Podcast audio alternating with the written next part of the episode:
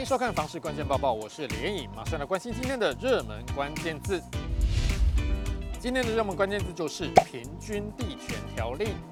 平均地权条例》修正案即将在七月一号正式上路，这个新法会对房市造成什么样的影响呢？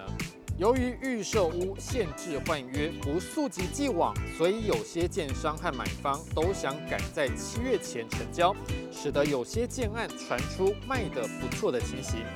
但是政府打炒房不只是平均地权条例，还有央行的限贷令，使得目前不少专家都预估，今年整体房市还是会有一些变化。景文科技大学财经系副教授张定轩就认为，目前市场上的买房族群主要分成三大类，也就是刚性需求、长期置产需求以及短期投资族群。而平均地权条例明显针对短期投资族群，所以这几年短期炒作严重的区域，例如新竹县市和台南市，交易量就会大受影响。张定轩认为，虽然央行祭出第五波房市信用管制，限制六都以及新竹县市的第二户房贷最高七成，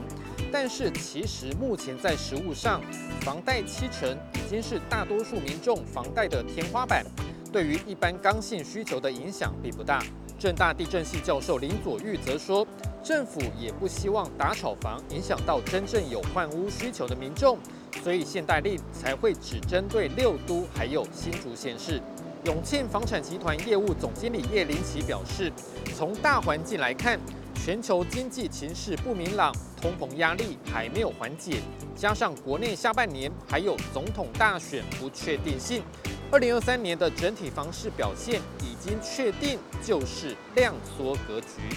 预估今年全年的交易量会落在二十七点一万栋到二十八点六万栋之间，会比去年还要减少一成到一成五左右。今天的精选新闻，我们来看到台北市的老公寓出现被买家大砍价的情形。这户老公寓位于信义区，是低楼层物件。去年屋主原本开价三千三百万元，后来看到房市转淡，一口气降到两千五百万元左右，最后以总价两千两百万元成交，平均每平单价来到五字头。原来这个公寓是继承分产，有好几个继承者急着分产，所以让买家逮到机会大杀价，最后杀了足足一千多万元。接下来看到这则新闻，有民众在新北市的新庄区买豪宅，结果一年之后就变成法拍屋。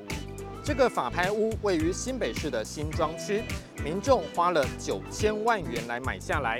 结果细看债权人资料，除了银行贷款之外，第二债权人就是建商。原来买方原本因为自备款准备不够，结果建商借钱给他，俗称公司贷。垫着脚尖一买房，最后还是撑不住，遭到法拍。专家提醒了，这样子的买房子的方式实在是风险太大了，民众一定要小心谨慎。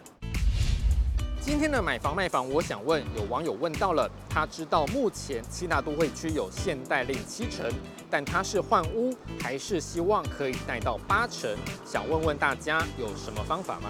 有网友回答，可以考虑信贷。也有人说，银行的确很有可能会要他搭配一成的信贷。你对于这样的问题还有什么样的看法呢？也欢迎在底下留言一起讨论。如果想知道更多的房市资讯，也欢迎点击底下资讯栏的连结。感谢您的收看，我们再会。